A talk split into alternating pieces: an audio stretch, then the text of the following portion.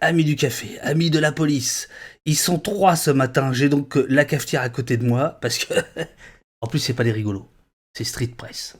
C'est Christophe C. Garnier, c'est bien ça. Et bonjour. Clara Monnayeur. Bonjour. Vous vous occupez notamment des, des affaires de prison et euh, vous, vous, avez un, vous avez un problème avec le ministère de l'Agriculture aussi. C'est ça.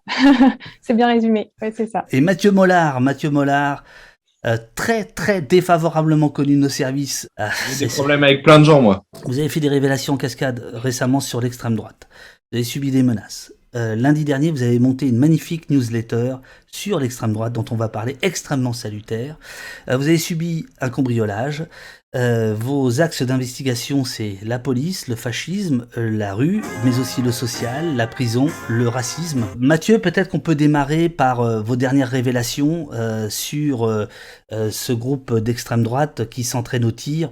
En fait, c'est un, petit groupe qui s'appelle la famille Gallican, qui sont des militants d'extrême droite, survivalistes, qui se regroupaient sur une chaîne Telegram et dans la vraie vie, parce que tout n'est pas virtuel et c'est important de le dire quand on parle de militants armés, euh, et qui s'amusent, s'entraînent au tir avec euh, des pistolets à poudre noire sur des caricatures de musulmans, de noirs, de juifs.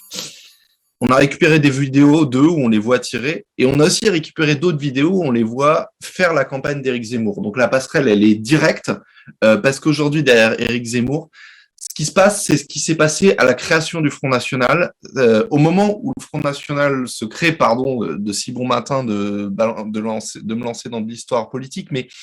Vas-y, vas-y Mathieu. Alors, le Front National se crée avec une idée qui s'appelle le compromis national. C'est l'idée qu'il faut unir toutes les familles de l'extrême droite derrière un mec à l'époque qui est le plus modéré à peu près d'entre eux, il s'appelle Jean-Marie Le Pen, et à l'époque c'est un modéré. Euh, c'est un modéré parce que le Front National, c'est les collabos, c'est euh, voilà, c'est les très très durs qui se regroupent derrière Jean-Marie Le Pen. Et aujourd'hui, ce qui se passe avec Éric Zemmour, c'est un peu la même chose. C'est qu'on voit toutes les familles de l'extrême droite la plus dure faire corps, s'allier derrière euh, Éric Zemmour. Il y a Génération Identitaire euh, qui a été dissous récemment, qui est un groupe d'extrême droite identitaire, violemment anti-musulman, qui les a rejoints. On a l'Action française des Maurassiens, euh, dont l'ADN est antisémite. Tous ces gens-là, ils sont mis en rang derrière Éric Zemmour et c'est eux qui font sa campagne. Parce que c'est des gens qui ont l'habitude d'être actifs sur le terrain. Zemmour, il n'a pas de parti et c'est ces mecs-là qui font la campagne euh, d'Éric Zemmour, qui collent ses affiches, qui organisent ses meetings, qui en font la sécurité. Et donc, on a trouvé ce groupuscule qui s'appelle la famille Gallicam, qui est armé, et euh, on continue à bosser sur qui ils sont, et je peux vous dire que eux, ils nous disent, ils ont dit dans Marianne, tout ça, c'est l'humour, c'est l'esprit Charlie, parce qu'ils ont après été, l'un d'eux a été ensuite interrogé par Marianne, mais c'est pas l'humour, c'est pas l'esprit Charlie, parce que c'est des gens qui, pour certains, ont des casiers, qui sont connus de la police et qui sont armés et qui sont, je pense, dangereux. Donc vous avez diffusé ces vidéos. Ces vidéos, vous les aviez chopées euh, sur, une, sur un réseau social plus ou moins fermé auquel vous aviez eu accès. Je dis ça parce que ça, c'est un peu la, la patte, la, la marque de fabrique de, de, de, Street Press, puisque vous aviez déjà fait le coup avec euh, d'autres groupes euh, fascistes, vous aviez fait le coup avec euh, des policiers racistes euh, qui s'échangeaient sur des groupes Facebook, plus, plus de 5000 policiers. 8000 policiers, c'est... 8000 policiers, pardon. À peu près le double. À peu près le double. C'est quoi cette idée d'aller infiltrer les réseaux sociaux euh, plutôt que d'aller infiltrer directement euh, les groupes? Aujourd'hui, grâce au, à Internet euh, et aux différents réseaux sociaux, à la fois les gens peuvent s'organiser, c'est ce qu'on fait là en ce moment quand on est sur Twitch, quand on discute, quand on, on échange, on crée, on construit quelque chose. C'est ce qu'on fait. C'est aussi ce que font euh, les militants d'extrême droite, mais c'est aussi tout un tas de portes sur des choses qu'on voyait moins avant et par lesquelles on rentre. C'est de la veille parce que on n'est pas tout seul. Euh, par exemple, ces vidéos sur la famille Gallican, ce qui se passe, c'est qu'il y a des militants qui les voient passer et qui m'envoient un message en disant on a vu quelque chose, tu devrais regarder là. Et donc, ils m'indiquent où creuser et je vais me plonger là-dedans. Euh, quand tu parles de militants, c'est-à-dire c'est toujours des militants qui sont du bon côté de la barricade, ou parfois ce sont des gens qui, pour une raison ou pour une autre, euh, peuvent se mettre à, parler. Parce que ça, c'est aussi la question du, lanceur d'alerte, de la source, qui n'est pas toujours forcément euh, euh, blanc-bleu, quoi. Le deuxième groupe Facebook, oui, c'est clairement une, c'est un policier qui nous envoie ce, lien en fait, parce que lui aussi, il n'en peut plus par rapport à ce qu'il voit. Ça arrive aussi que des personnes d'extrême droite veuillent faire manger la poussière à, leur, à leurs rivaux. mais c'est quand même moins souvent. La plupart du temps, c'est quand même des gens qui ont envie de, de, dénoncer un les actes de racisme les, euh, euh, auxquels ils peuvent assister, et notamment dans la police, même si par moment, enfin, il y a certains endroits, je vois dans le chat, ça parle beaucoup euh, d'Argenteuil, du commissariat du 19e, ça, on n'a jamais eu un seul policier qui est venu enfin, parler des affaires de ses collègues, et c'est bien dommage. L'histoire du groupe Facebook, raciste, pour remettre en contexte, c'est on sort une première enquête par un journaliste qui s'appelle Ronan, qui, qui, publie cette enquête. On dit il y a un groupe Facebook où il y a eu 9000 personnes ou 8000 personnes réunies qui s'échangent des messages racistes. Et dans la foulée, il y a un policier qui dit Mais attendez, vous n'avez pas tout, il y en a un autre, regardez, qui nous envoie des captures et qui nous alerte sur l'existence d'un second groupe raciste. il existe des lanceurs d'alerte comme ça. Euh, quand on a bossé sur le tribunal de grande instance euh, à, Paris, où il y avait au dépôt du tribunal, donc c'est la Amar Ben Mohamed, tribunal, Amar qui dit ben voilà il se passe quelque chose il se passe des choses horribles j'ai essayé de j'ai fait des rapports j'ai essayé de dénoncer il y a rien qui bouge et eh ben je vais passer le cran d'après. Je pense à une autre enquête euh, qui malheureusement et ça m'attriste un peu a pas eu l'écho je trouve qu'elle mérite parce qu'elle racontait un sujet intéressant c'était un policier qui bosse dans euh, la lutte contre l'immigration illégale et qui nous dit la lutte contre l'immigration illégale en France repose sur le contrôle au faciès. C'est l'outil majeur, c'est l'outil principal. Tous les matins, je me lève, je vais à tel endroit et je fais du contrôle au faciès. Ma hiérarchie le sait, ma hiérarchie au mieux ferme les yeux. Elle ferme tellement les yeux qu'elle pipote les chiffres, qu'elle pipote les tableaux, parce qu'il y a des petits indicateurs internes qui sont censés empêcher ça. C'est un indicateur qui dit combien de contrôles vous avez fait, combien de mecs vous avez ramené. Quand on est trop proche de 100%, ça se voit que c'est au faciès. Alors son chef, tous les jours, pipotait les tableaux pour pas que ça se voit que son service faisait du contrôle au faciès. Et ce policier nous dit, bah voilà, moi j'en ai marre, ça me dégoûte tous les matins de me lever pour aller faire du contrôle au faciès en Seine-Saint-Denis. Et ce policier-là, c'est lui qui, qui nous contacte et qui nous dit, voilà, j'en ai marre, je vais parler. L'enquête, pour parler de cet exemple-là, l'enquête n'était pas encore sortie, que le policier était déjà convoqué parce qu'il avait dit, bah, je vais parler eh ben, il a été convoqué. Et on met, la pression sur les lanceurs d'alerte, parce qu'il c'est cette réalité-là. C'est que dans la police, les gens qui témoignent, on, leur met la pression. Au mieux, on leur colle des procédures au cul, pardon pour l'expression, mais c'est ça, c'est ça qui se passe. Et c'est aussi pour ça que c'est difficile de, pour certains policiers de parler, parce que tout le système est mis en place pour qu'ils se taisent. Est-ce que de temps en temps, vous vous dites pas, finalement, euh, euh, on ne fait que la, je, je, eh, eh, l'avocat du diable, hein. on ne fait que la moitié du, du, euh, du, boulot, qui est déjà énorme, en disant, voilà ce qui se passe, mais sur, sur, Facebook, sur, les, sur Telegram, sur tout ce qu'on veut, mais finalement ne pas aller au-delà de ça, c'est-à-dire qu'est-ce qui motive réellement ces types à faire ça, comment ils s'organisent réellement, etc., etc on essaye de le faire, on essaye de rentrer dans la machine. Je trouve que justement, l'histoire des lanceurs d'alerte dont tu parles, c'est extrêmement intéressant parce que c'est des gens qui sont dans le système et c'est ça qu'on essaye d'avoir au maximum. J'ai bossé sur l'extrême droite depuis un certain nombre d'années et j'essaie de travailler avec des sources au sein de l'extrême droite. Euh, on travaille sur la police, on est très heureux d'échanger avec des policiers et on essaye de le faire le plus possible. D'avoir des sources en interne, ça change. Euh, enfin, ça, change vraiment. Enfin, on a déjà pour avoir accès aux informations, euh, forcément avec des personnes en interne, c'est beaucoup plus.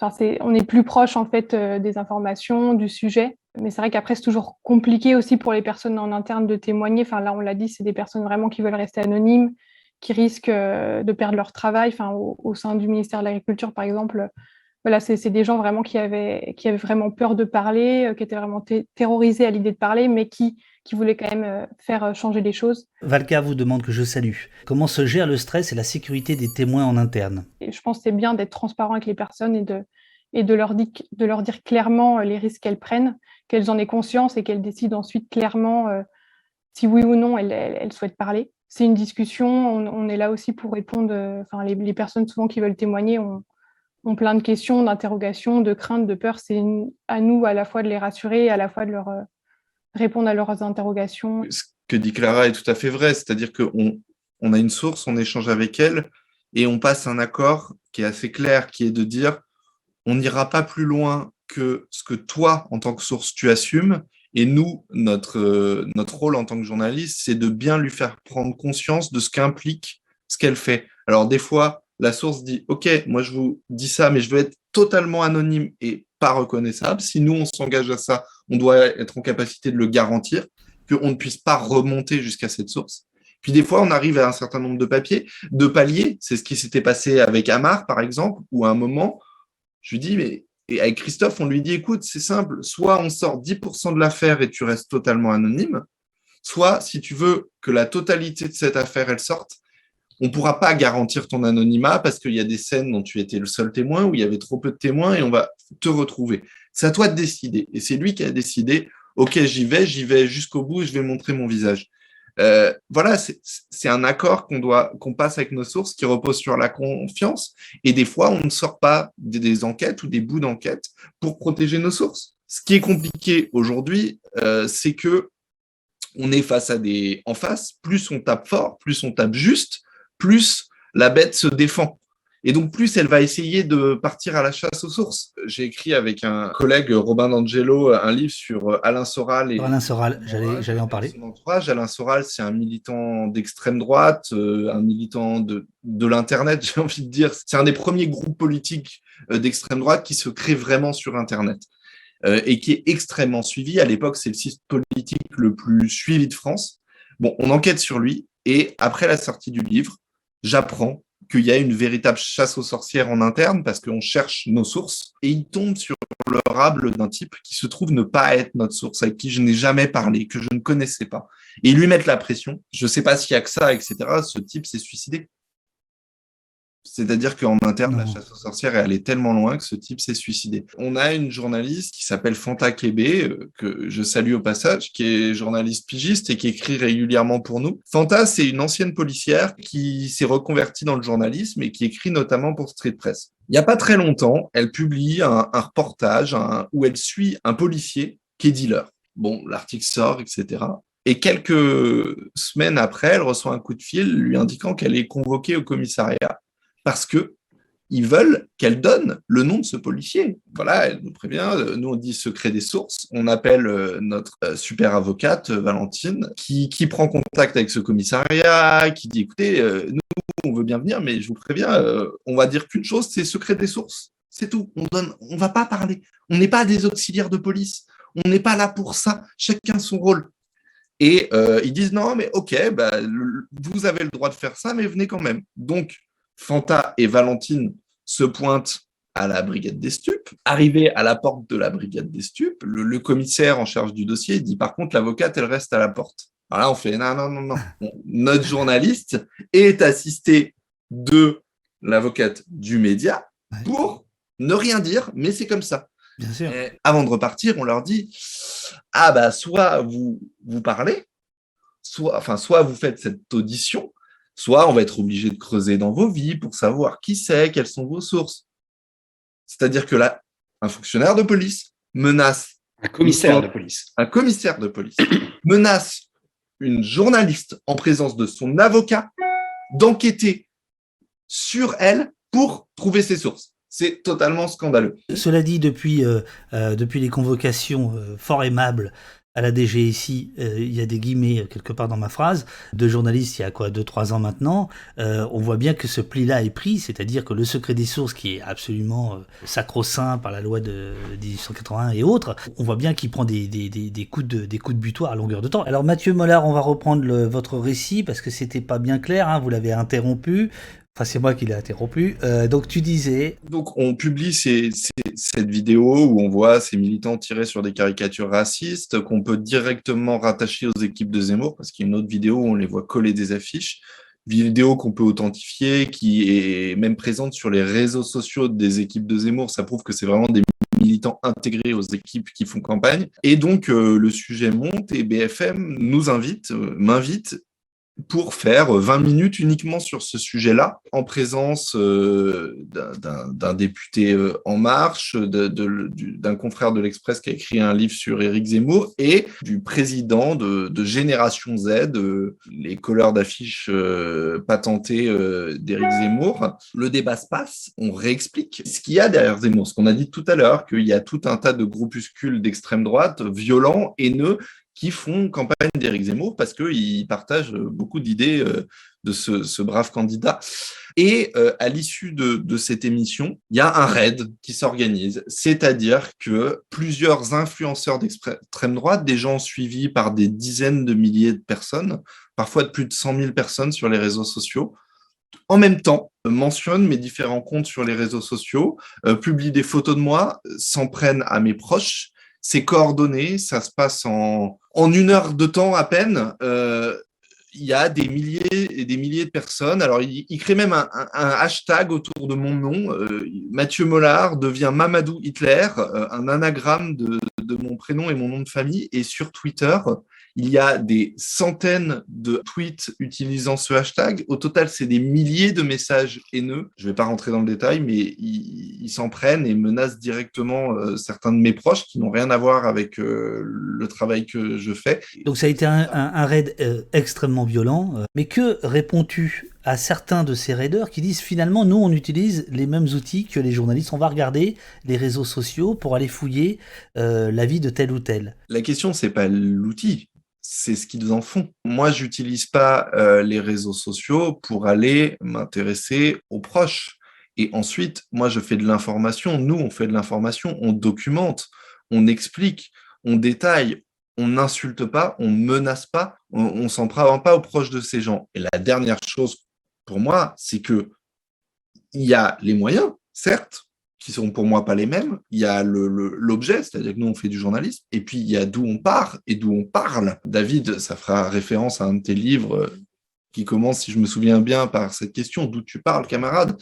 Mhm. Euh, il n'y a pas de trait égal, c'est-à-dire que l'extrême droite, son objectif, son logiciel de pensée, c'est la désignation d'un bouc émissaire et de déverser de la haine sur ce bouc émissaire. Ce bouc émissaire, c'est le juif, c'est euh, le noir, c'est l'arabe, c'est des fois le pauvre, parfois le journaliste, mais c'est la définition, la désignation d'un bouc émissaire et à qui on colle, on accole tous les maux de la société pour euh, y déverser sa haine. Quelles que soient les méthodes employées, le fond du problème, il est là, il est dans l'idéologie de l'extrême droite. C'est pas qu'une histoire de méthode. Il n'y a pas des méthodes et on aurait le droit, après tout, si on utilise les mêmes méthodes, euh, tout se vaut. Non, tout se vaut pas. Je sais pas si j'ai été clair extrêmement clair. Vous pouvez rester. Est-ce que euh, le fait d'aller à, BFM, euh, je ne crois pas que tu sois allé à CNews, mais BFM, tu y es allé plusieurs fois. Est-ce que, est que tu y vas à reculons? Est-ce que vous posez des questions ou pas? J'y allais avec plaisir pour dans ce cas précis parce que j'y allais pour parler de notre travail journalistique, pas pour commenter quoi que ce soit, mais pour médiatiser un peu plus une enquête à laquelle on croit Bon, moi j'ai une vision des chaînes d'infos en continu qui sont assez, euh, assez négatives. Pour moi, elles contribuent à, même s'il y a plein de gens bien qui font du travail là-bas, mais elle contribue quand même à faire en sorte que le journalisme soit toujours à flux tendu, alors que pour moi, ça devrait être plus une réflexion, euh, ce qu'on a la chance de pouvoir faire ici à Street Press, évidemment. En fait, voilà, faut savoir d'où on parle et où on parle aussi. J'ai jamais été invité pour l'instant, donc euh, la question se pose pas. Est-ce que BFM répond à Beauvau, par exemple? Disons que c'est plutôt quelque chose des, des journalistes, en fait. C'est vrai qu'il y a des, mais là qu'on peut voir partout, qu'on peut voir euh, aux Parisiens, à LCI, il y a un peu un journalisme de préfecture des fois qui euh, se fait juste le, la boîte aux lettres en fait des, des infos entre guillemets de la, de préfecture. Désolé, je déteste quand les gens font des guillemets avec les doigts, mais j'ai pas pu m'en empêcher. Des infos de la préfecture et donc c'est par exemple dans des cas de victimes de, de violences policières, euh, une petite info comme ça qui va sortir et qui dit ah mais oui mais vous savez la victime n'était pas toute blanche par exemple dans le cadre de je sais pas un accident, une personne euh, euh, qui se fait euh, tamponner par une voiture de police alors qu'elle était en, en, moto, on va sortir l'info que cette personne n'avait pas son, son, permis moto, ne l'avait plus ou alors avait une moto volée. Insidieusement, on dit que finalement, bah, cette personne, elle l'a un peu mérité et que bah, les policiers sont à plaindre. Des fois, quand on se rend compte derrière que, en fait, ce n'était pas du tout le cas et que le journaliste a juste servi en fait d'outils de propagande. Euh, parce que, enfin voilà, c'était quelque chose de faux, d'un mensonge finalement. Et eh ben c'est vrai que ça, nous, ça doit nous interroger aussi sur comment est-ce qu'on fait euh, du journalisme, comment est-ce qu'on fait ce métier. Et donc, encore une fois, ça revenir à d'où on parle, où on parle et à qui on parle. BFM défend une, une vision du monde qui n'est pas celle de Street Press. Les chaînes d'information en contenu sont des machines médiatiques bien rodées. Je, je crois que tu le sais mieux que moi, David. Le risque, c'est de se faire manger par la machine. On s'en fout des questions qu'ils posent, en fait. L'important, c'est qu'est-ce que nous, on veut y dire. Et quelles que soient les questions, on envoie ce qu'on avait prévu de dire pour faire passer le message qu'on voulait, parce qu'on sait que sur 10 ou 20 minutes, tu vas pouvoir prendre la parole trois fois. Si par exemple, ils font une discussion sur la police et que tu es invité, bah, tu vas être le gauchiste de ce service. Et pour équilibrer leur vision du monde, ils vont prendre deux policiers et un expert pro-police. Euh, tu oublies le retraité de la police. Par exemple, le, raid euh, que, tu as subi, euh, Mathieu, la semaine dernière, le raid de Facho, euh, suite à vos révélations. Sauf erreur de ma part, c'est suite à ton passage sur BFM. donc là, est-ce que, par exemple, c'est une, interrogation que vous vous posez aussi? C'est-à-dire, est-ce que le Street Press, malgré tous les, tous les progrès qu'il fait en termes d'audience, de, réputation, etc., finalement, pour être dans la cour des grands, il faut quand même passer à un moment donné ou un autre par euh, France Inter, Europe 1 ou, BFM Ou est-ce que vous posez cette question-là Est-ce que parfois vous vous dites, il faut pas y aller, il faut, il faut rester euh, hors, hors de ce champ-là? Est-ce que c'est des questions qui traversent la rédac? Malheureusement, enfin oui, oui, bien sûr que c'est des questions qui traversent la rédac et malheureusement, on, a des infos qui parfois euh, topent l'actualité, euh, et tant mieux pour nous, mais, on reste un petit média avec une petite équipe et qui repose en partie aussi sur le soutien que les gens peuvent nous accorder. Et c'est un peu la question, euh, la question piège, c'est à un moment, il faut, on essaie de grossir pour être de plus en plus périn et pour que financièrement, bah, ce soit, on n'ait plus de questions à se poser mais ça passe par euh, parler, euh, voilà, aller parler, euh, aller entretenir une machine médiatique qui ne nous correspond pas forcément. Donc, c'est des vraies questions qui se posent dans la rédaction. Clara, par exemple, est-ce que vous pouvez nous parler de, de, vos, de vos révélations et de comment éventuellement vos révélations, vous avez dû faire ou non du service après-vente? Avec Street Press, ça marche beaucoup par les, les, réseaux sociaux aussi. Enfin, pour tous les, les articles, les enquêtes qu'on publie, c'est euh, bah, les publier sur les réseaux sociaux, les, relancer. C'est comme ça aussi qu'on a une majorité de, lecteurs, c'est via les réseaux et moins directement euh, par le site euh, en lui-même. Et c'est pas parce que ça n'arrive pas sur BFM TV qu'une enquête n'a pas d'impact. C'est-à-dire qu'il existe un monde en dehors de BFM et de la télévision. Clara, tu vas peut-être nous raconter ton enquête sur le ministère de l'Agriculture parce que c'est un sujet qui est moins télégénique, peut-être moins, moins sexy, mais on est quand même au, cœur de la machine du pouvoir et ton enquête a eu un impact direct sans jamais euh, toucher les masses médias. C'est pas pour ça qu'elle n'a pas existé, c'est pas pour ça qu'elle n'a pas tourné sur les réseaux sociaux et c'est pas pour ça qu'elle n'a pas fait bouger les lignes concrètement au sein d'un ministère. Cri, humiliation et larmes au ministère de l'Agriculture. On vous écoute, Clara. Alors du coup, ça se passe euh, donc euh, le ministère de l'Agriculture. En fait, il y a le, cabinet du ministre et euh, à l'intérieur, il y a le bureau du cabinet. Donc c'est un, petit organisme détaché qui s'occupe, par exemple, de traiter les courriers qui arrivent au ministre, voilà, qui organise les événements. Donc, c'est des, personnes qui travaillent dans l'ombre vraiment pour le, le ministre de l'Agriculture. Donc, la chef du bureau du cabinet, qui est là de, depuis deux ans, euh, les agents en fait de ce bureau du cabinet euh, se plaignent donc de harcèlement moral principalement, euh, des ta voilà une pression aussi énorme, une surcharge de travail et, vraiment du harcèlement moral au quotidien. Donc les personnes étaient vraiment vraiment à bout. Il y a eu des signalements auprès des syndicats, auprès de l'IGAPS, donc c'est une personne qui est chargée de faire remonter les dysfonctionnements au secrétariat général. les, agents ont alerté tout ce qu'ils pouvaient et en fait, il y avait rien n'était fait. C'est pour ça qu'ils sont, ils sont tournés, euh, sont tournés vers nous pour euh, pour essayer de, faire changer les choses. Euh, après la, publication, donc il y a eu une enquête interne qui a été qui a été menée et c'est vrai que ça a fait pas mal de bruit, mais pour, pour le coup, vraiment en interne au sein du ministère. La personne mise en cause a été déportée, a été, a été virée de son poste et semble-t-il pour être rattaché à un nouveau ministère euh, qu'on connaît bien euh, au poste, un ministère plus régalien euh, où on prend. Ah non, on dit, eh, on dit pas de, eh, on dit pas de mal de, la placette hein, ici. La placette Beauvau là, c'est bon quoi. Faut les laisser travailler, ces gens-là. Non, mais c'est assez marrant de voir que quand ils ont un harceleur dans un ministère, ils disent Tiens, où est-ce qu'on pourrait le foutre? Euh, Vous êtes allé au salon euh, Millipol. euh, Excellent moment. euh, vous vous- vous n'avez pas croisé euh, Éric Zemmour. Et d'ailleurs, vous avez expliqué, et c'est ça tout l'intérêt de Street Press, c'est que au-delà de la, de la, de la fanfaronnade de, de- de Zemmour, euh, bah, vous- il y a des technologies euh, euh, qui s'intéressent à nous et vous vous intéressez à elles. Euh, donc je, je- je renvoie vers, euh, vers, vers l'article. Comment l'ex-agent de Miafra et le rédacteur en chef de Politis ont arnaqué des dizaines de sans-papiers. Un titre Camoulox, comme on l'appelle. C'est-à-dire?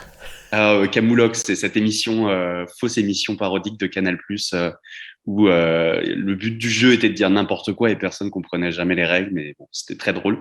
Mais du coup, euh, c'est vrai que ce, ce titre, l'ex-agent de Miafra, le rédacteur en chef de Politis, l'arnaque des dizaines de sans-papiers, même moi, en le redisant, je me dis, euh, c'était quand même un sacré titre.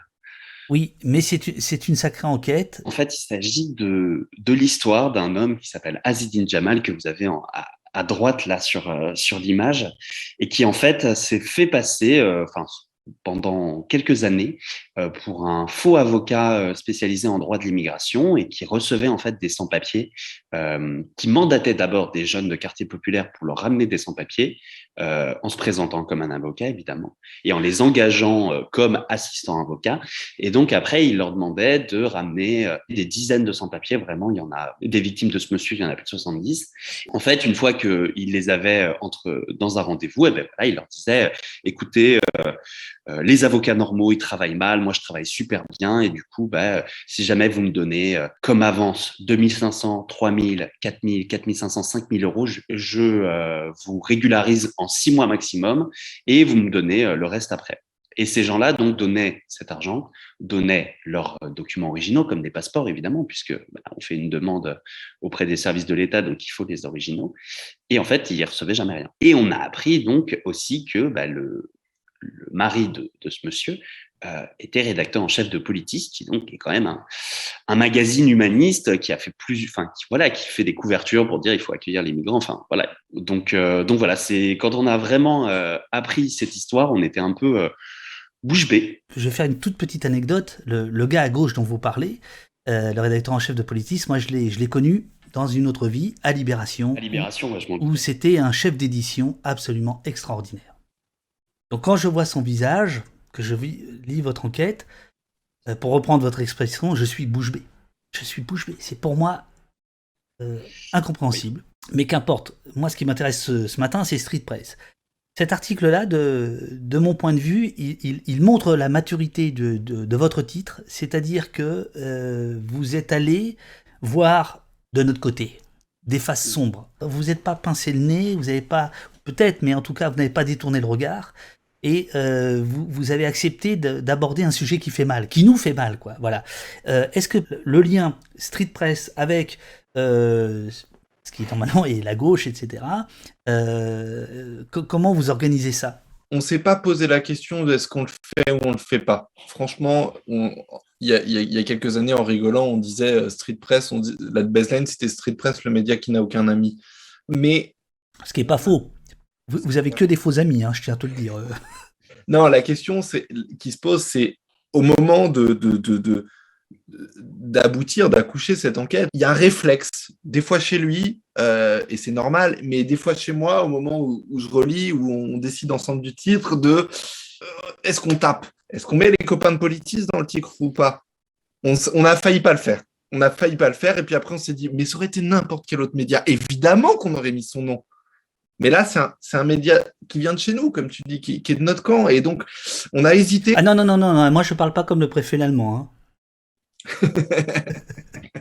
Mais c'est une vraie, c'est une vraie question hein, qu'on s'est posée. Mais d'ailleurs, je vois dans le, le chat aussi, euh, ça a posé la question pour euh, utiliser le titre, euh, enfin le nom de Mia Fry, euh, qui n'était, euh, qui n'était pas vraiment directement concerné par l'enquête. Alors oui et non, parce qu'au final, euh, ce, ce monsieur, avant d'être euh, faux avocat, a aussi été euh, agent, vrai agent, et ça l'a un peu euh, légitimé pour arnaquer d'autres personnes. Mais c'est vrai que bah, bah, c'est des questions qu'on s'est posées. Alors pour Politis, c'était la question est-ce qu'on met les copains de Politis dans, la sauce? Euh, Pour Mia Fry, c'est vrai que euh, bah, on en revient encore malheureusement à cette idée qu'on est un média, un petit média qui a besoin d'être lu. Et c'est vrai que bon, là, il y a eu un effet un peu, oui, titre euh, Camoulox, mais il faut aussi voir comment ça a été concerné, enfin, lu d'abord sur les réseaux sociaux. C'est vraiment les gens ont été interloqués d'abord par ce titre Camoulox et après seulement par les infos euh, qui étaient dedans. Et une fois là-dedans, et en fait, on a amené la presse people à parler de ce sujet. Finalement, ça disait juste, bah voilà, c'est l'ancien agent de Mia Fry, donc il lui est rien d'arriver très grave à Mia Fry. Mais d'abord, les premières reprises qu'on a sur ce papier, c'est la presse people c'est la presse People. Et après seulement, on a eu Libération, on a eu Le Monde. Et donc, non, le travail de deux mois a été couronné un peu de succès, si je puis dire. Il y a, y, a, y a, un truc, Christophe, euh, qui, qui, me semble important, évidemment, dont vous n'êtes absolument pas responsable, c'est que euh, mettre le nom de quelqu'un en titre, euh, il y a 20 ou 30 ans, euh, c'était oublié assez vite. Euh, mm. Il fallait aller dans les archives. là, le nom de famille en titre, Google adore. Les robots de mm. Google adorent. néanmoins, voilà, moi je trouve que c'était vraiment un article courageux qui, qui me semble-t-il, fera date dans votre histoire. voilà, voilà, donc c'est un hommage que je, que, je, que je vous rends. On revient au facho. Depuis lundi dernier, euh, vous avez lancé une euh, newsletter hebdomadaire. D'ailleurs, je tiens à dire que j'ai pas reçu celle de ce matin. C'est demain. C'est demain. Demain. Bon, comme toujours, très beau graphisme. Euh, Faf, la newsletter qui décrypte l'extrême droite par Street Press, elle est géniale. Cette newsletter, c'est un retour au papier. C'est-à-dire que. Alléluia. Quand on fait une newsletter, qu'est-ce qu'on fait? On dit qu'il n'y a plus besoin, qu'on n'est plus tributaire des algorithmes de Facebook, de YouTube, de Google. On dit euh, qu'on peut hiérarchiser l'information, qu'on décide de mettre cette enquête sur Zemmour dont on a parlé en premier, puis de mettre d'autres sujets ensuite, de hop, Najat Vallaud-Belkacem, des, des, gens comme ça en tout genre. On ré-hiérarchise l'information. Et dans, dans ce moment, dans cette campagne électorale qui s'ouvre, on a décidé de, refaire notre petit fanzine papier, puisque c'est une page consacrée euh, à l'extrême droite. quand c'est sorti, le numéro 1, il y a des gens sur les réseaux sociaux euh, mal intentionnés qui disaient on dirait un tract du scalp. Mais j'ai trouvé ça super comme euh, compliment. Section carrément anti-Le Pen, scalp. Depuis la création de Street Press, on s'intéresse à ces groupuscules. On a parlé de Soral avant, on a enfin, plein de groupuscules, on s'intéresse à eux et on continue. Et cette newsletter, c'est faire cette passerelle. C'est raconter, oui, Zemmour, oui, le Rassemblement national, mais tous les mecs qui sont autour, tous ceux qui constituent l'extrême droite. Je crois avoir lu dans Le Monde hier un, article concernant la déposition d'un responsable du FBI disant qu'aujourd'hui aux États-Unis, la menace des suprémacistes euh, équivalait celle de Daesh. On a parlé de la, de la famille Gallican, donc ces soutiens de Zemmour qui étaient armés, et je voulais revenir sur leur arme. Ils utilisent un pistolet qui s'appelle le pistolet à poudre noire. Euh, c'est un, modèle de pistolet qui était utilisé pendant la guerre de sécession. Vous savez, c'est le six coups des cow-boys qui, quand on tire, ça fait de la fumée. Eh ben, ce pistolet-là, on peut l'acheter en vente libre sur Internet ou dans une armurerie. C'est le pistolet à la mode à l'extrême droite. Grâce à un, vide juridique qui fait que cette arme est en vente libre, bah, ils s'arment comme ça. Il y a des groupuscules armés en France, euh, dangereux, et euh, malheureusement, il y a à craindre réellement qu'il y ait un, mec qui fasse un carton, peut-être un mec tout seul, peut-être une toute petite structure, parce qu'aujourd'hui, les, groupuscules dont on parle les plus dangereux sont pas forcément les groupuscules les plus connus. C'est pas vraiment au sein de l'action française ou de génération identitaire que se structure ce genre de choses, mais plutôt dans des tout petits groupes qu'il faut aller scruter, observer, euh, enquêter, documenter, parce que c'est là que germe euh, cette extrême violence euh, qui, très concrètement, aujourd'hui prend la forme de ratonnade, d'agression au couteau. On en parle très très peu, mais à Lyon, il y a régulièrement l'extrême droite qui agresse au couteau des gens. C'était dans la newsletter de la semaine dernière. Absolument. Vous, vous êtes donné un peu pour mission euh, de laisser Zemmour au, grand titre et de vous intéresser au, au groupe armé, parce qu'en fait c'est comme ça qu'il faut les appeler, au groupe armé d'ultra-droite.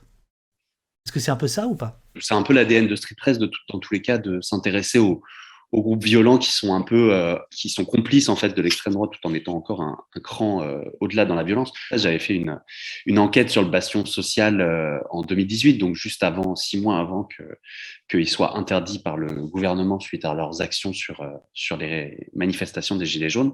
mais oui, c'est c'est clairement notre notre mantra déjà parce que en effet tout le monde parle de Zemmour, donc nous on a pas vraiment envie de, parler de voilà Zemmour a pointé un fusil avec, enfin a pointé des journalistes avec un fusil. C'est évidemment on, apporte notre soutien aux journalistes, mais nous, on n'est pas là pour le suivre H24 et pour attendre quand est-ce qu'il va faire sa déclaration de campagne, parce que ça nous semble euh, assez évident. Et puis, dans tous les cas, le problème, il n'est pas là. Le problème, il est dans ce qu'il représente, dans ce que les gens euh, qui le suivent euh, se sont légitimés. La famille Gallican et qui se dit venez, on soutient, enfin, on soutient tous Zemmour et on enjoint nos, nos récents supporters à faire de même. Pour nous, c'est typique, enfin, c'est vraiment représentatif de, ce genre de mouvement euh, qui, qui, est dangereux pour, euh, notre société, hein, parce que bon, la famille gallicane qui s'arme, c'est pas euh, pas que pour tirer sur des caricatures. Enfin, à un moment, le projet il est il est pas vraiment là. Et quand on voit dans les raids envers Mathieu Mollard que on dit on va attendre 2022 pour s'occuper de toi. Enfin, bon, le parallèle il est il est assez clair, quoi une question de François que je salue.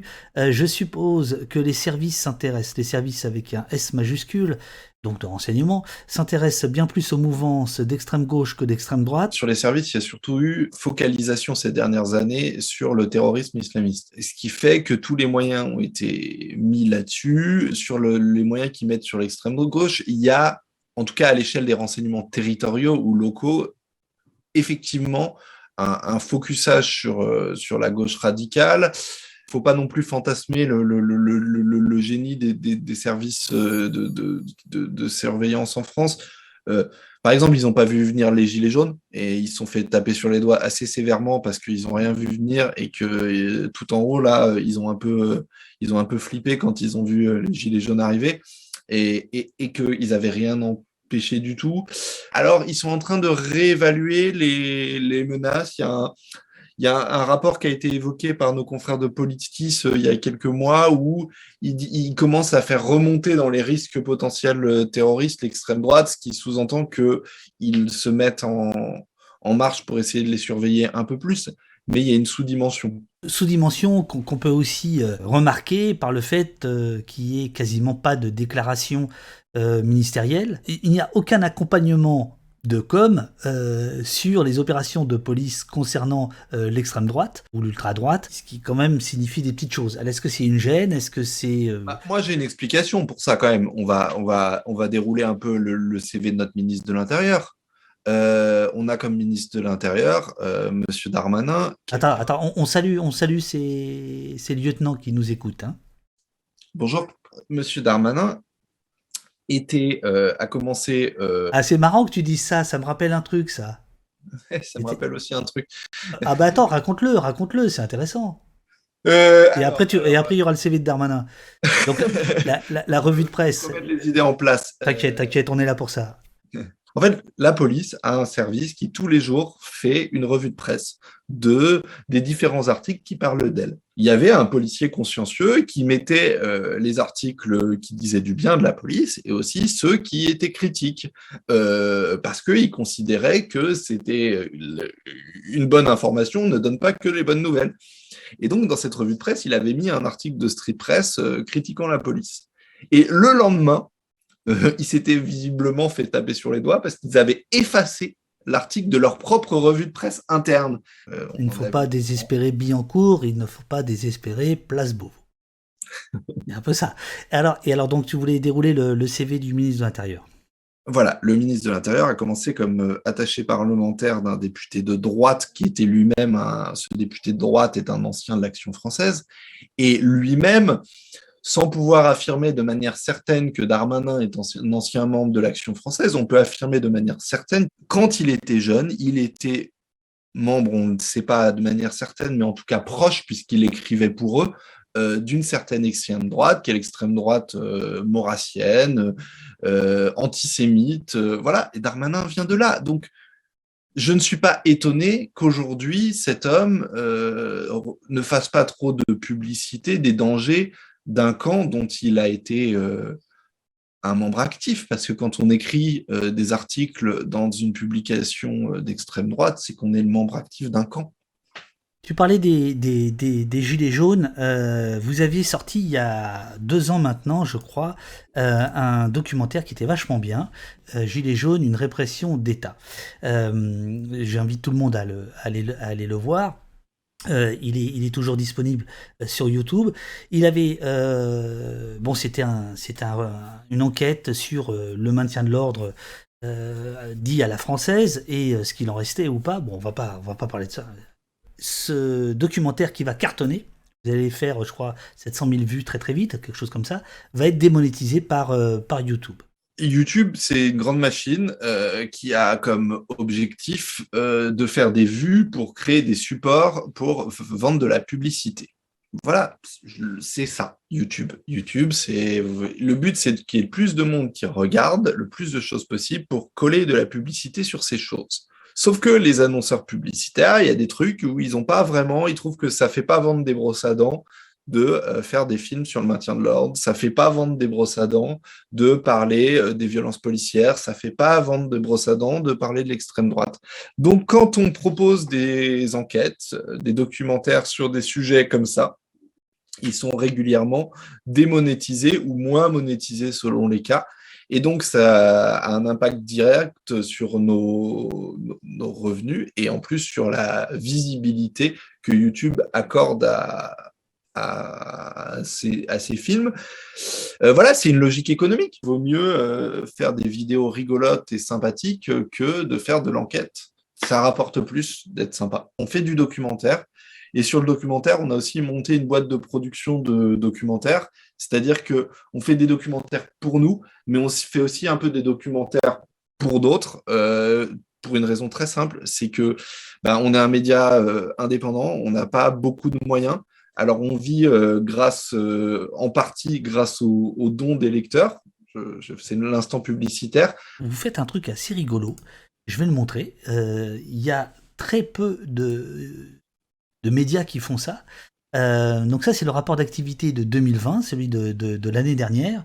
On dit qui nous a donné de l'argent, d'où vient l'argent, comment on l'a dépensé, et comme ça, on n'a rien à cacher. Tout n'est pas parfait, des fois on peut critiquer des choix qu'on a faits, et c'est très bien, discutons-en, ayons des débats, euh, mais, mais voilà, il est important d'être transparent. On demande la transparence, on espère être un outil de transparence par nos enquêtes, mais on se doit d'être transparent nous-mêmes. Tout ce qu'on fait, on le dit. Comme ça, vous savez si on est susceptible d'être influencé par une source, parce que tout le monde est susceptible d'être influencé. Et on n'échappe pas à cette règle, mais au moins l'info est là et vous pouvez aller chercher cette information-là et euh, on est transparent. On reste aussi gratuit pour une raison assez simple, c'est que si on était sur abonnement, on aurait moins de lecteurs aussi malheureusement parce que tout le monde ne paye pas aujourd'hui pour euh, pour des médias. Le raid que tu as subi euh, Mathieu, est-ce que est-ce que ça a eu pour incidence d'avoir par exemple plus de plus de dons euh, pour, pour Street Press ou pas? Est-ce qu'il est y a une, une, solidarité financière qui s'est exprimée à, ce moment-là ou pas? Disons que l'enquête qui précédait le raid a, a, déclenché des dons et c'est vrai qu'à chaque fois qu'on publie une, enquête, ou souvent, pas à chaque fois, euh, il y a des gens qui se disent ils font du bon boulot, donc je vais les soutenir. Euh, le raid, le raid a pas, enfin, a, a fait que ça s'est prolongé ça. Après, on n'a pas on a le but de quand on, on est, d'accord, c'est trop cher payé, hein, c'est pas la question. Hein, je, je suis pas en train, mais en tout cas, on n'a pas essayé de le. On aurait pu, euh, et puis il faut gagner sa croûte. Hein, euh, donc euh, voilà, on fait des choses des fois aussi pour rentrer de l'argent parce qu'on en a besoin. Là, par exemple, on n'a pas on n'a pas repartagé les liens en disant donnez-nous de l'argent juste après avoir partagé le, communiqué là-dessus parce que voilà le but c'était on n'était pas dans cette logique là euh, après il y a une solidarité qui se met en place. J'ai reçu énormément de messages de soutien euh, de confrères de lecteurs de d'amis de gens que je ne connaissais pas. Et c'est vrai que c'est enfin c'est vraiment un ça fait quand même du bien de, de, voir qu'il y a des gens qui nous, qui nous soutiennent et qui et voilà ça nous ça fait aussi que ces messages là font aussi que qu'on continue qu'on lâche pas qu'on sort un numéro 2 une semaine après de la newsletter et qu'il y aura un numéro 3 un numéro 4 et qu'on va continuer à enquêter sur ces sujets là et qu'on ne renoncera pas et qu'on ne baissera pas les bras Chers amis, de faire une petite pause technique de 3 minutes, 2 minutes, et on se retrouve euh, juste après pour, pour, pour se saluer. Est-ce que vous voulez que je vous laisse tout seul euh, et, vous, et vous parler? Moi, je peux faire ça. Hein. Ou est-ce que est-ce qu'on fait pas? Laisse-nous, on va dire. Oh, bah, je vous laisse alors, je vous laisse. Alors attends, moi je mets, j'enlève ma webcam. Euh, donc vous avez pris le poste d'assaut. Est-ce que tu peux nous raconter ben, ta prochaine, ton prochain article sur les prisons qui sort, je crois, cette semaine, si on m'a pas trompé? Oui, oui, oui, c'est ça. C'est sur les détenus qui sortent d'une longue peine de prison. J'ai pu interviewer donc plusieurs détenus qui ont passé entre 5 et 15 ans enfermés donc derrière les murs. Comment on est après 15 ans derrière les barreaux? Ben, En fait, il y a vraiment enfin, la, joie de sortir, on va dire vraiment l'excitation de la sortie.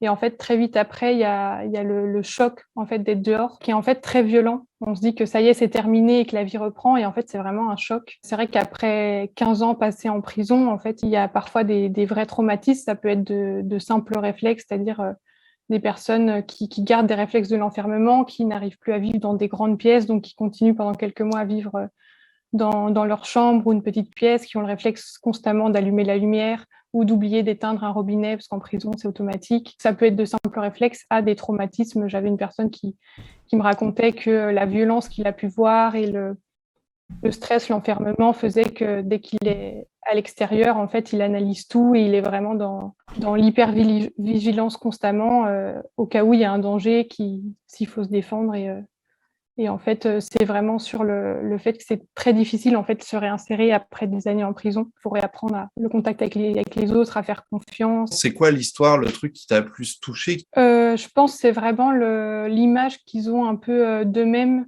Enfin, ils n'arrivent pas en fait à se détacher de, de l'image d'anciens détenus qu'ils ont. Et c'est ça qui est assez impressionnant. C'est-à-dire qu'ils ont, ils se posent souvent la question si la personne qui croise dans la rue, euh, elle sait qu'ils sortent de prison ils sentiront toujours un peu considérés comme anciens détenus. On est marqué au fer rouge quand on, quand on sort de, de prison. Il y a une histoire, un truc, euh, toi, où on change de sujet. Donc là, les amis, vous avez un cours d'animation de, d'animation de, rédaction euh, par euh, Mathieu Mollard, jeune rédacteur en chef de, du dénommé webzine Street Press.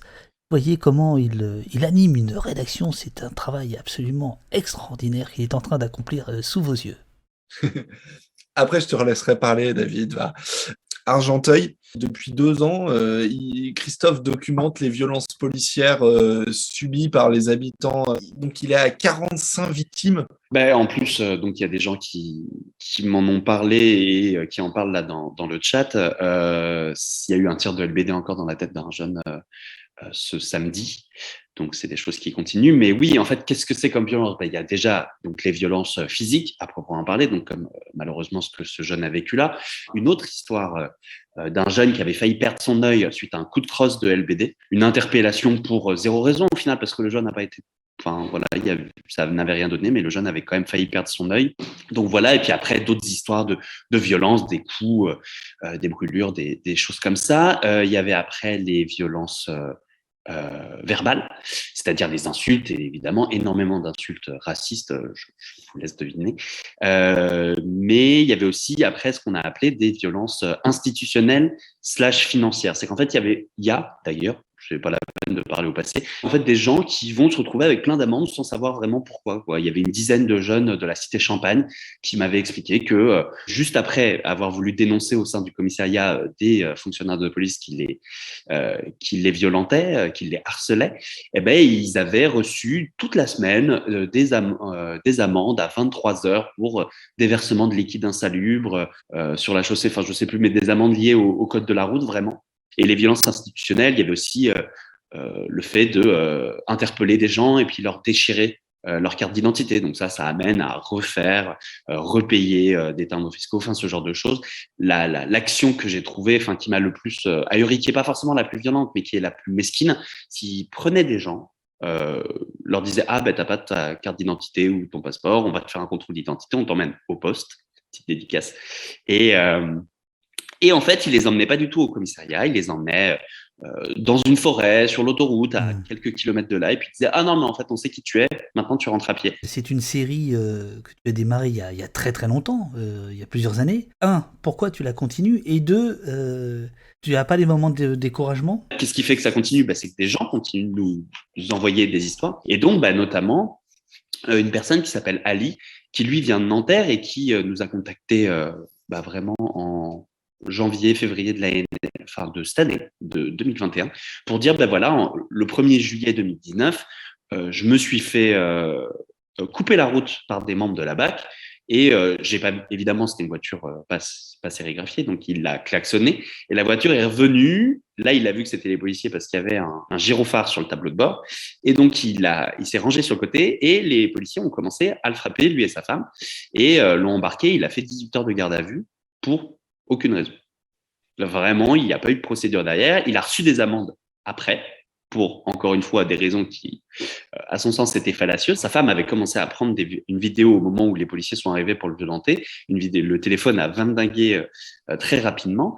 Mais on a quand même pu voir sur ces vidéos des éléments euh, sur les policiers. On raconte l'affaire. Il y a normalement une ouverture d'enquête parce qu'il avait témoigné auprès de l'IGPN. Enfin bref, une enquête qui, au final, n'a rien donné, alors que un mois après euh, la publication de ce papier, on a eu une autre personne qui disait, elle, avoir été violentée en août 2019, donc très peu de temps finalement après lui. Et en fait, cette personne aussi avait une vidéo prise par sa femme euh, d'une interpellation, cette fois-ci, qui se passait dans le centre d'Argenteuil. Et sur cette vidéo, en fait, on a reconnu deux des policiers qui étaient déjà euh, dans l'histoire d'Ali. Et donc ça, on l'a raconté dans l'article. On a poser nos questions à la, euh, au CICOP, à la préfecture de police, en disant, ben voilà, on a identifié ces deux personnes-là, ça fait deux fois qu'elles reviennent, est-ce qu'il y a des sanctions administratives euh, qui sont prévues? Rien que ça, en fait. On nous a pas répondu sur ce point-là, et, euh, l'enquête, donc, que Ali avait, euh, avait demandé auprès de l'IGPN n'a absolument rien donné. Elle a été classée sans suite. Et donc, du coup, bah ouais, c'est des moments comme ça où on se dit un peu, mais en fait, à quoi ça sert euh, ce qu'on fait, quoi? À quoi ça sert que ces gens viennent nous parler, espèrent changer les choses, et qu'au final, ça change rien? À propos de, ce que les gens pensent de vous, euh, question très pertinente et très, très étonnante. C'est la question marketing du matin de Sentier Battant.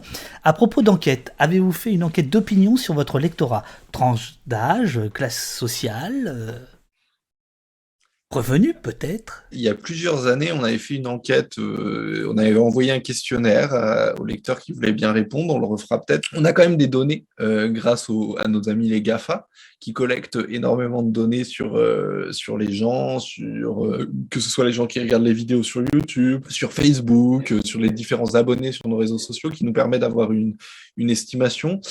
Sur ce qui est euh, des articles écrits, nos lecteurs sont majoritairement entre 25 et 35 ans, à plus de 50%. Un quart de nos lecteurs a moins de 25 ans et un quart a plus de 35 ans. Sur YouTube, euh, c'est plus jeune, c'est un petit peu plus jeune, 18-30 euh, ans. C'est beaucoup, beaucoup de garçons. Là où sur les articles écrits, on est plus légèrement plus lu par des hommes que des femmes, mais on est plus proche de la parité. Euh, voilà, c'est un peu les infos qui viennent des GAFA. La FAF Letter, 37% des oppostiens sont abonnés. Hein. Euh, 32 bientôt. Bon, alors, les 32%, les 32% là bientôt, c'est maintenant. Sinon, vous quittez le poste tout de suite. Euh, 23% t'es de la police, 8 non. C'est que ça? Les 8 là Les 8% là, vous faites quoi? Eh, Allez hop, Euh, chers amis, je vous garderai bien encore trois heures, mais euh, je préfère vous reconvoquer plus tard, un autre jour. Si vous avez quelque chose à ajouter pour votre défense, c'est le moment. Abonnez-vous à la newsletter FAF, ouais. qui est gratuite, qui est hebdomadaire. Soutenez la presse indépendante, dont Street Press, dont Opos, dont Blast, dont Le Média, dont Bastamatch, dont le Bondi Blog, dont plein d'autres. Je vais me faire engueuler parce que j'en ai oublié. Continuez à partager nos articles sur les réseaux sociaux, Twitter, Instagram, Facebook, à nous envoyer des petits messages aussi ça nous fait toujours plaisir. Et voilà. Merci à vous de nous avoir suivis, écoutés et rendez-vous à bientôt. Et bah du coup, bah, rendez-vous mardi pour euh, la newsletter. Voilà. Super. bon allez, je vous embrasse. Amusez-vous bien. Bon courage. Merci encore. Merci encore. Ciao.